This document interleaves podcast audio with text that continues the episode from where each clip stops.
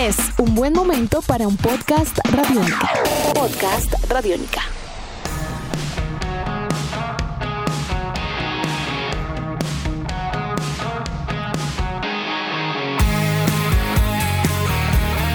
Bienvenidos a esta nueva edición de Podcast Rock and Roll Radio, producto de Radiónica desarrollado por el señor Andrés Durán, arroba Andrés Durán Rock, y quien les habla Héctor Mora, arroba Mora Rock and Roll, bajo la producción de Juan Jaramillo, Jairo Rocha y la captura sonora de David Candelario. La música y la literatura son referentes esenciales para entender nuestra cultura y sensibilidad alrededor de lo humano. Desde hace mucho tiempo, las historias inspiradas en la música y sus protagonistas han sido plasmadas en diversos textos que de manera académica, biográfica o periodística complementan una experiencia fascinante para los amantes de las artes en general. Así que hoy en Podcast Rock and Roll Radio, libros que suenan, recomendados para leer por estos días, textos cargados con mucho rock and roll y más para los próximos minutos.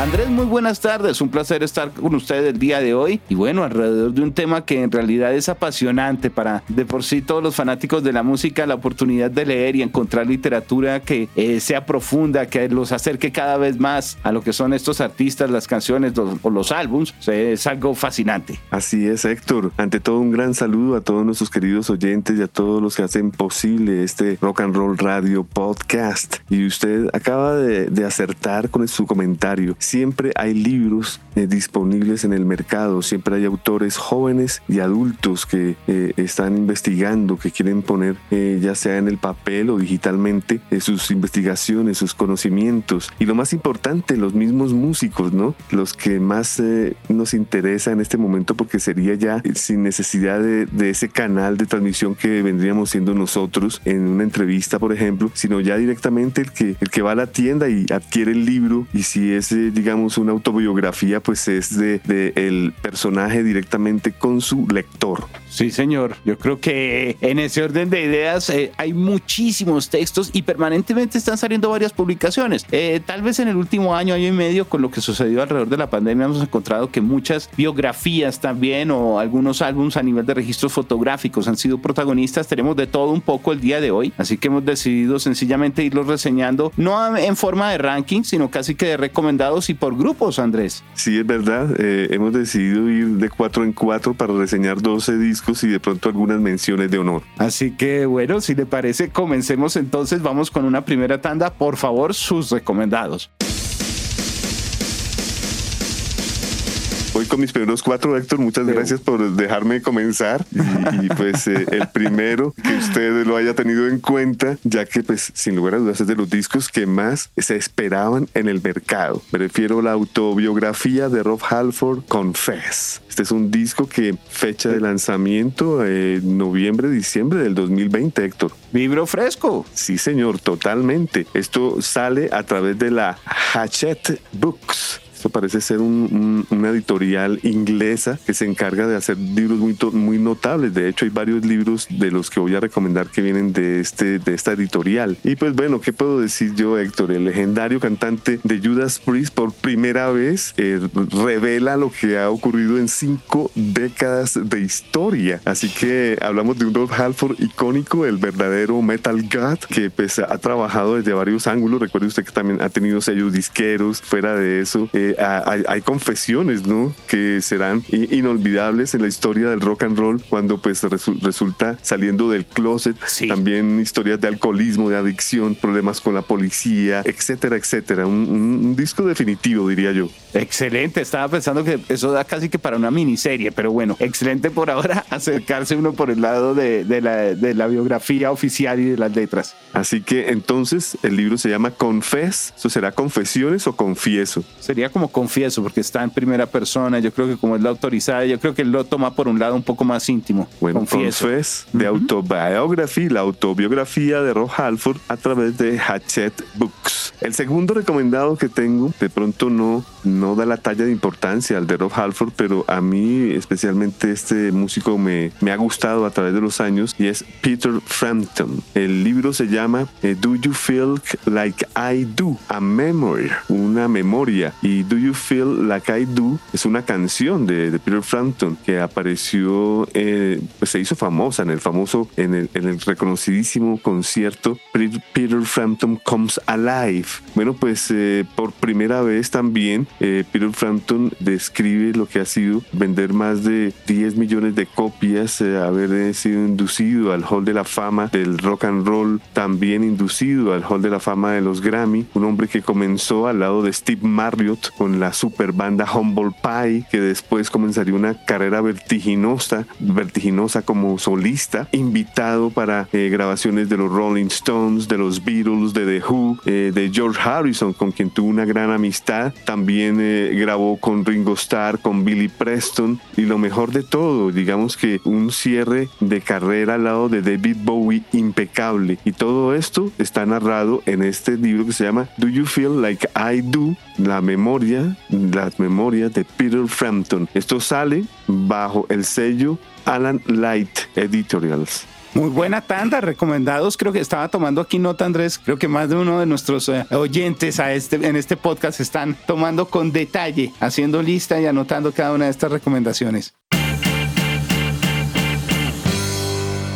Hay dos libros de Janis Joplin. Hay uno que me llamó la atención que se llama Days and Summers días y veranos. Trae como subtítulo Scrapbook 1966-1968. Scrapbook, sí señor. Y eso es lo que es. Eh, es eh, una especie de diario eh, que, que, fue construido bajo la autorización de la familia de la cantante, en donde usted puede observar sus dibujos, artículos importantes en su carrera musical, escritos, fotografías nunca antes vistas, muy personales de los archivos ya de, de, sus familiares. Y también, como lo digo, un acercamiento a, lo que eran sus diagramas, eh, sus logotipos, eh, sus sencillos de 45 en vinilo. Eh, es realmente un libro precioso, o sea, si usted quiere impresionar a alguien con un libro más que por la literatura, por lo visual, Héctor, este de Janis Joplin. Recuerden, Days and Summers Scrapbook 1966-1968 bajo la editorial Genesis, Genesis Publications. Bueno, una tanda muy completa, Andrés. Y ese que mencionó usted realmente tiene un carácter íntimo. Me estaba imaginando, estaba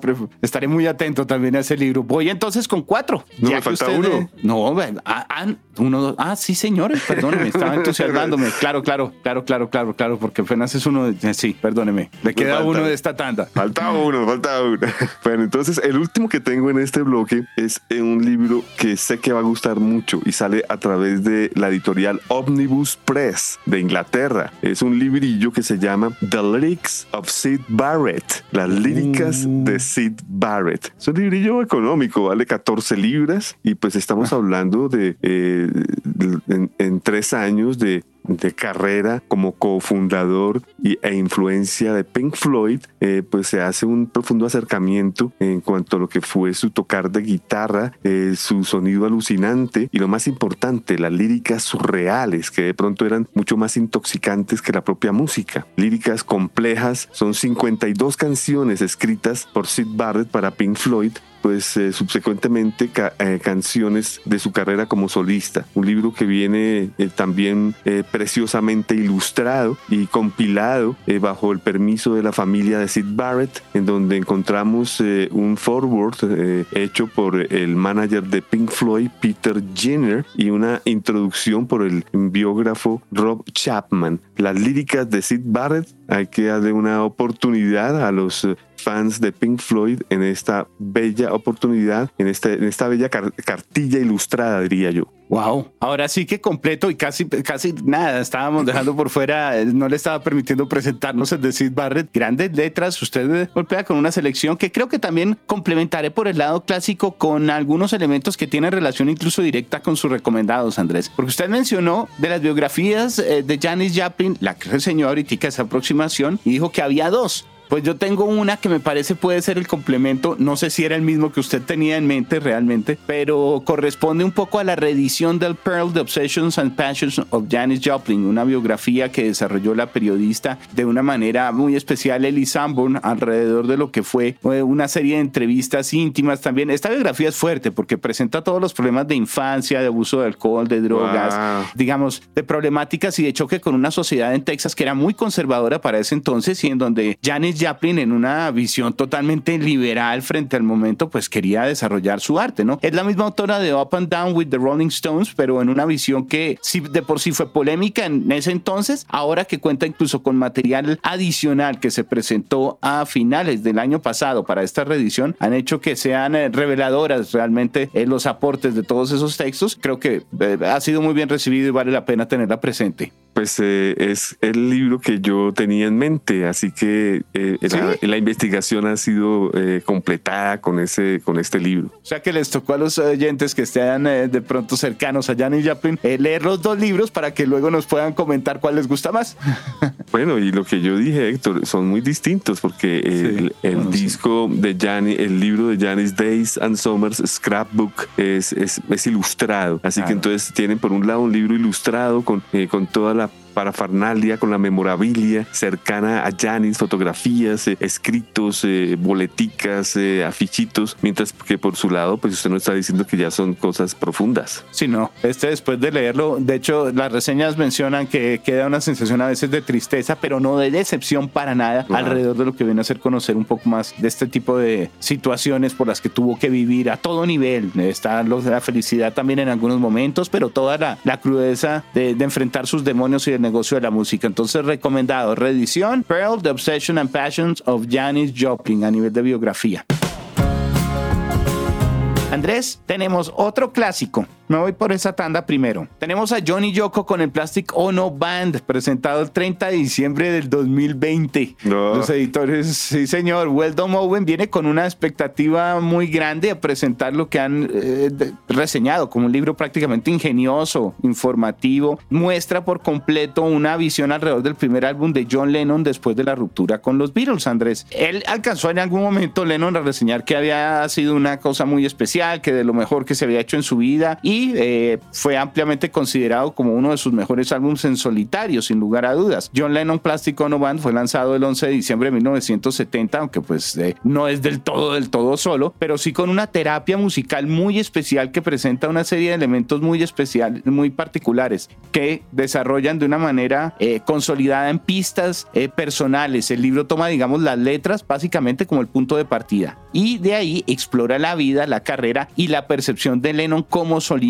a medida que iba desarrollando esas canciones, cómo se percibía él, qué iba encontrando y demás. Viene con un trabajo muy bonito a nivel de portada, una imagen blanco y negro eh, de John y Yoko. Es, eh, digamos, construida a partir de fotografías de retratos individuales que tomaron en febrero de 1970. Pues van, digamos que con una actitud muy elegante, eh, simplemente presentando lo que es un capítulo que en parte es íntimo, pero también con una visión muy crítica por parte de lo que es el mismo John Lennon. Y yo creo que todo el ejercicio, como se recopila en realidad vale la pena, presentado eh, de manera especial con Music Connection y Weldon Owen. Uy, ese, ese es uno de los libros que tengo en la mira también, lo había visto por ahí reseñado, muchas gracias por recordarlo Héctor, qué que, que, que, buena cosa, ya que eh, hay, hay pocos libros de, de, John Lennon, es, eh, es, es un, un, libro de primera, de, de primera persona que no hayan, digamos, mediadores y digamos, la única mediadora aquí viene siendo Yoko, que fue la encargada de, hacer este, este, ensamble. Tenemos a Thin Lizzy, que este año está presentando 50 años de su trabajo debut, del Thin Lizzy Andrés, pero que en esta oportunidad, alrededor de un texto como Every Album, Every Song, un eh, libro muy especial que presenta Graham Strong, eh, un músico y escritor que ya había desarrollado proyectos importantes a nivel de investigación y también guitarrista, ¿no? Eso, digamos que eh, influye mucho en la visión que pueda presentar el periodista pues presenta y evalúa cada una de las canciones lanzadas a través de lo que serían los álbums oficiales de Thin Lizzy presentados en ese contexto. Entonces va desde 1970 pasando por el lanzamiento de la banda, el jailbreak, todos los excesos del rock pesado a principios de los 80. El libro narra la carrera de Thin Lizzy y eh, obviamente presentando cada una de las canciones y la manera como eh, cada uno de los guitarristas o cada uno de los músicos iban poco a poco eh, compenetrándose con un sonido totalmente agresivo para ese entonces, ¿no? Hablamos de una mezcla de géneros de blues y rock potentes, que mejor que vistos a través de un gran crítico y entrevistador y guionista de la revista Rock Society durante casi una década. Entonces la visión es muy buena. Desde el 2019 se ha estado presentando una serie de entrevistas importantes por parte de este autor, de Graham Stroud, en donde ha realizado reseñas de conciertos, reseñas de grandes álbums y digamos que la expectativa sobre el autor llevaba a que se afretara de pronto algún gran clásico fuerte eh, a nivel de rock que fuera casi que de culto y pues aparece entonces Thin Lizzy como un pretexto perfecto, todo presentado en contexto cada una de las canciones de sus álbums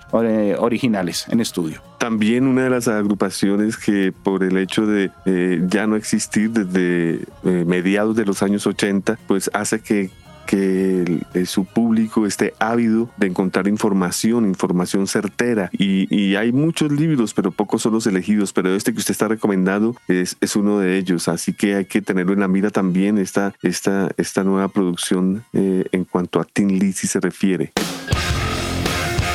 Cierro rápidamente esta primera tanda con Tom Morello y la autobiografía Whatever It Takes, sea lo que sea que requiera, más o menos. Lo publicaron en octubre del año pasado. Es la autobiografía del guitarrista norteamericano de los Rage Against the Machine, de The The Prophet of Rage, entre muchas otras cosas. Recordado Tom Morello, un revolucionario de la guitarra, podríamos decir, para los años 90. El eh, trabajo toma título como tal eh, de una de las canciones de su proyecto de Night Watchman. Hizo el libro a partir de lo que fue. Yo creo que ese, ese trabajo de Night Watchman ha permitido una visión muy personal de Tom Morello hacia el planeta, hacia su música, hacia la manera como se compenetra con el rock and roll. Y no nos extraña que lo haya extendido, que lo haya motivado de alguna manera especial a que desarrollara sus memorias en este trabajo que trae muchas fotos, de hecho es como medio fotomemoria, recoge imágenes de toda su vida desde la infancia hasta la carrera musical más reciente, edición limitada Andrés, los primeros 2000 ejemplares fueron firmados por el eh, propio Tom Morello y venía incluso con un single de 7 pulgadas con las canciones Whatever It Takes una versión de Vigilante Nocturno de Night Watchman como tal. Eh, excelente trabajo me parece como para acercarnos a una visión de una persona que a nivel político ha sido muy activa, que presenta sus discursos pero no se ha caracterizado por desarrollar textos largos. Creo que una autobiografía le permite en un formato un poco más libre contar muchas cosas de cómo percibe el mundo, de por qué se acerca a la música, de pronto cómo desarrolla también su propio arte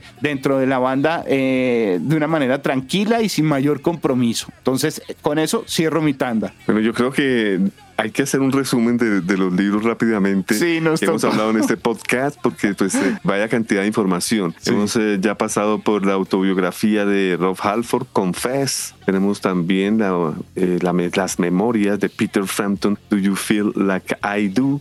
Janis Joplin, Days and Summers, Scrapbook, libro ilustrado. Y el último que yo recomendaba era las líricas de Sid Barrett, The Lyrics of Sid Barrett. Luego usted pasó a Luego comenzamos entonces en nuestra tanda. Teníamos con la reedición de Janis Joplin y del original Pearl, pero se conoce ahora es como The Obsessions and Passion of Janis Joplin. Simplemente le quitaron el Pearl. De segundo tenemos a Johnny Yoko con el Johnny Yoko Plastic Ono Band, eh, editorial Weldon Owen. De tercero teníamos a Thin Lizzy con el Every Album, Every Song del señor Graham Strong. Y de cuarto estábamos eh, finalizando nuestra tanda, en este caso con Tom Morello y su eh, inspirado en The, The Night Watchman, Whatever It Takes. Esto se va a poner bueno, Héctor, ya que tenemos The Seekers de John Desmond de The Doors, tenemos el libro, el libro Do What You Want, la historia de Bad Religion, tenemos a Leonard Cohen y oh. tenemos también The Ballad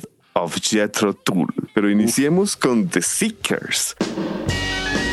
Meetings with Remarkable Musicians and Other Artists, entre, entre paréntesis. Entonces el, el libro traduciría eh, John Desmond, que es el nombre de quien fue el baterista de los dos, miembro sobreviviente. Dice reuniones con músicos eh, de renombre y otros artistas. Y, pues no es la primera vez que el icónico eh, baterista de los Doors, John Desmond, eh, ha tenido un acercamiento a los libros, a la literatura. Ella tuvo un bestseller llamado Riders on the Storm, a través del New York Times. Y bueno, pues en esta ocasión el artista quiere dejar escrito anécdotas de sus eh, libros de anotaciones en lo que ha pasado en los últimos 50 años, artistas que lo inspiraron o, artistas que para él son importantes en su carrera musical. Entonces la lista va de Ravi Shankar a Patti Smith, de Jim Morrison a Janis Joplin, de Bob Marley a Gustavo Dudamel, de Lou Reed a Van Morrison, de Jerry Lee Lewis a su propio y viejo compañero de batalla recién fallecido Ray Manzarek. Así que el resultado es un libro bastante también triste por, algún, por algunos lados ah. y, recordemos que esto salió a través del Record Store Day autografiado, se volvió una pieza de colección. Wow, ok, excelente. Este está muy bien. Sí, sí, ya había, eh, había visto muchas reseñas del libro. Excelente, Andrés. Esto sale bajo el, la editorial Hatchet Books Editoriales. Al mismo, a, su vez, en la misma editorial lanzó el álbum Do What You Want, haz lo que quieras, The Story of Bad Religion, la historia de Bad Religion, desde sus inicios, desde que eran adolescentes experimentando eh, desde el Valle de San Fernando en la ciudad de Los Ángeles hasta ir a, hasta ser headliner de, de, festivales mayores alrededor del mundo. Estamos hablando de una agrupación que trajo consigo a Gref Graffin, un niño de Wisconsin que solía cantar en un coro de blues y se convirtió en uno de los ponqueros más importantes de la ciudad de Los Ángeles. Está también Bert Gurvitz, alumno de high school quien fundó el sello independiente de punk Epitaph Records. Está Jay Bentley, un surfista y skater que fue reconocido allá en California por ser el bajista de la agrupación Bad Religion, Brian Baker, fundador de la agrupación Minor Threat y otro super punk, quienes están detrás de este libro, donde hablan también sobre la explosión punk de los años 90. Ellos hablan sobre lo que fue eh, NoFX, The Offspring, Rancid, Green Day, Blink 182, entre otros. Qué bien, me entusiasmó, qué bueno, qué bueno. Punk en letras. Sí, señor, punk en letras. Tenemos a Leonard Cohen bajo la, pluma de Michael Posner. El libro se llama Leonard Cohen The Untold Stories. Esto sale bajo el sello Simon and Sacher Books. Bueno, pues eh, este es un libro acerca del poeta, novelista, compositor, ícono. Digamos, eh, cuenta de una manera extraordinaria lo que fue eh, desarrollo de niño a adolescente en Montreal, en la universidad, en donde pues comenzó su carrera musical culminando internacionalmente como todos lo sabemos. El libro es un compendio de entrevistas a sus familiares, amigos, colegas, contemporáneos, rivales, compañeros de negocios eh, y muchos otros, eh, digamos, eh, personajes cercanos a la vida del señor Leonard Cohen. Todo esto bajo la, como le digo, bajo la coordinación del, señor Michael Potsner, experto en biografías.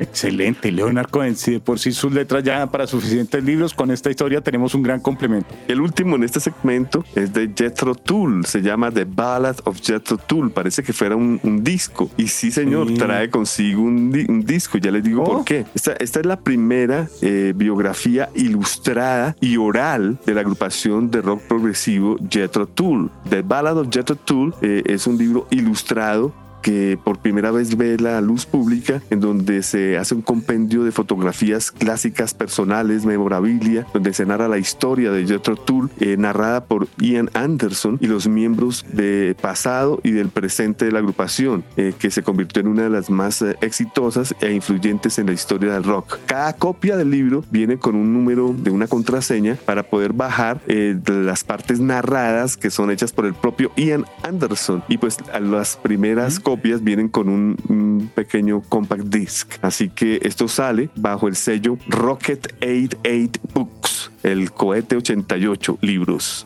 Hay que destacar que este año están cumpliendo también 50 años de haber presentado el. Sí, señor. Eh, sí, sí, señor, el Aqualong, exacto. Eh, un buen momento para los Jetro Tour, sin Y están grabando nuevo álbum. No, no. Están bien los tours, están, bien, Bueno, pues eh, un legado especial y ese libro eh, también, en cada tanda suya recomendada hay más de, una, más de un texto que sin lugar a dudas está siendo reseñado por nuestros oyentes. Voy rápidamente porque creo que nos tocó aquí con un poco de acelerador y reseñar los otros, sí, señor. Tristemente, pero bueno, eh, no por ello menos contundentes los libros que nos quedan para esta tanda porque vamos, Kim Gordon, Andrés, No Icon, sí señor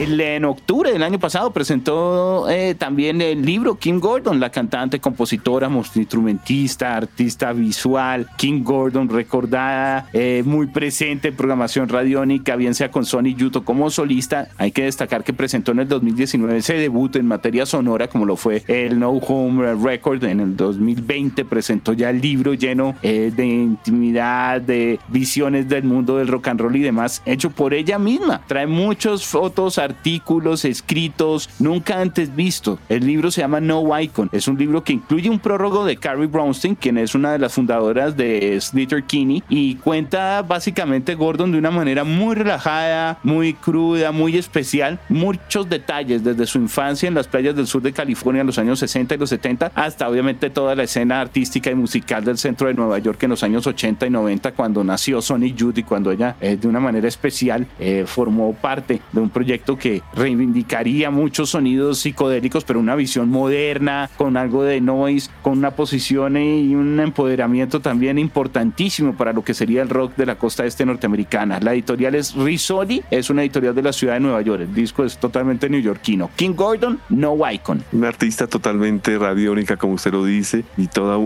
toda un ícono en la historia del rock. Además, una visión muy especial de ella alrededor de cómo crece el grupo. Eh, es un texto que vale la pena a nivel de variedad también y de enriquecer lo que son lecturas de bandas y de exitosas agrupaciones alrededor del mundo. Luego tengo Black Diamond Queens, African American Woman and Rock and Roll. Eh, redefiniendo lo que sería la música norteamericana, aparece este libro presentado por la periodista Maureen Mahone, en donde vienen reseñas de grabaciones, coberturas de prensa, material de archivo, entrevistas para documentar la historia de las mujeres afroamericanas en el rock and roll entre los años 50 y los 80, Andrés. Eh, ellas tuvieron un papel fundamental sin lugar a dudas, en el desarrollo del género, es desde a veces sentar eh, las bases para algunos estilos y cantar éxitos que encabezaron las listas eh, básicamente a nivel norteamericano en muchos, muchos de los momentos más emblemáticos del desarrollo de la música para esas tres décadas. Y a pesar de todo ello, la importancia de las mujeres afro particularmente en la historia de la música se había visto muy disminuida por narrativas básicamente del rock como, por lo menos además a nivel de, de publicaciones impresas, de análisis y demás, una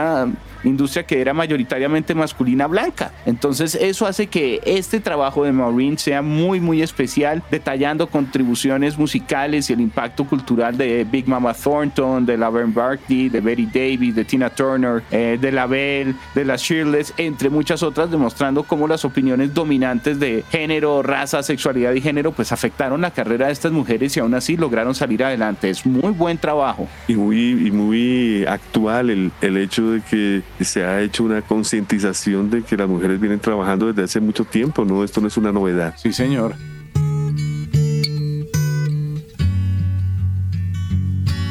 Tengo el libro Ruido de Magia, la biografía oficial de Luis Alberto Spinetta. ¡Wow! nada más y nada menos. Sí, señor. El autor es Sergio Marchi, quien ya había desarrollado también una serie de trabajos importantes a nivel autobiográfico con grandes de la música eh, argentina, como el caso de Charlie García o de Papo. La biografía de Spinetta era algo que tenía presente. Se agotó la primera edición. El este libro salió en el 2019. El año pasado, hacia finales, se anunció esa reedición que viene además con algo de material adicional frente a toda la compilación de entrevistas que estuvo desarrollando este señor con más de 120 personas, tres años, para simplemente reunir lo que era la visión completa y, contar con un aval para hacer eh, una biografía que ha sido muy bien recibida. Esto es editorial ya grande, editorial Planeta a nivel latinoamericano, una voz muy especial en donde la investigación cuenta con la colaboración de la familia de Flaco y el testimonio de dos hermanos, de los cuatro hijos, la madre de ellos, eh, Patricia Salazar y bueno, muchos músicos, amigos y allegados, Andrés. Gran libro, no lo tengo todavía y yo creo que por eso se me escapó de la lista. Tremendo recomendado, Héctor, muy bien.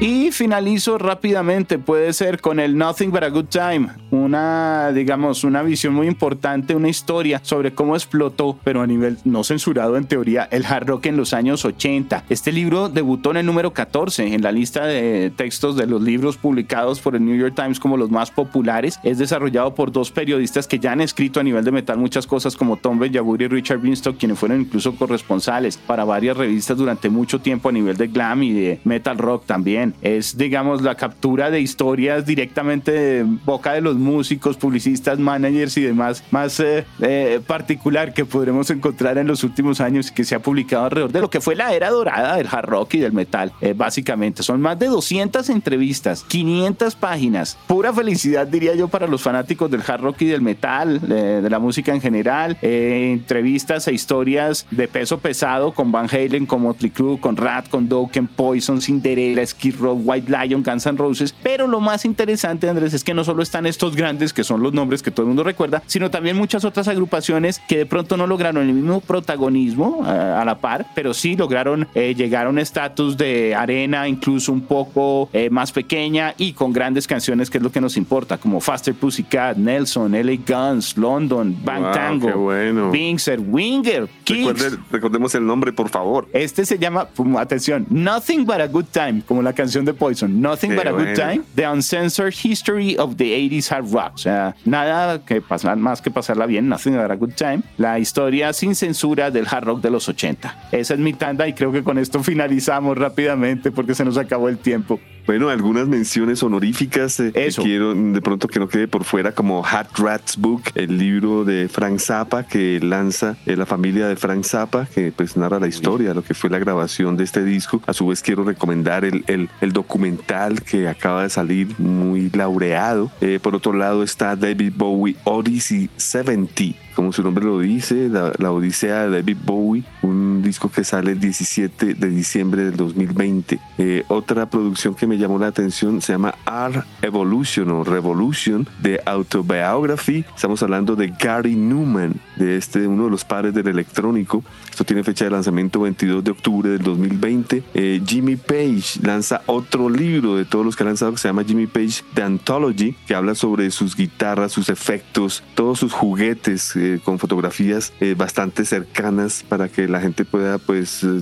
disfrutar de todo esto. Hay un libro de la cantante de la agrupación Skin que se llama asimismo Skin Take It As It Blood tengo un libro que se llama eh, Rock and Roll Fantasy, que narra la historia de Free y Bad Company, recomendadísimo también. Eh, Super Trump está lanzando un álbum llamado Logical Book, el libro lógico. Ted Templeman, el gran productor, está lanzando un libro también. Los Beastie Boys lanzan un libro llamado Story. Es una cantidad de libros, Héctor. Pues eh, creo que con esta eh, rápida reseña tenemos eh, suficientes títulos para que todos los oyentes de este podcast sencillamente completen las estanterías de sus casas con grandes textos para acompañarlos. Esta ha sido una edición de podcast Rock and Roll Radio, producto de Radiónica, desarrollada por el señor Andrés Durán, arroba Andrés Durán Rock, y quien les habla Héctor Mora, arroba Mora Rock and Roll, bajo la producción de Juan Jaramillo, Jairo Rocha y la captura sonora de David Candelario. Andrés, un placer acompañarlo el día de hoy. Excelentes recomendados y nos veremos en una próxima emisión. Claro que sí fueron 12 libros, así que a leer, a leer.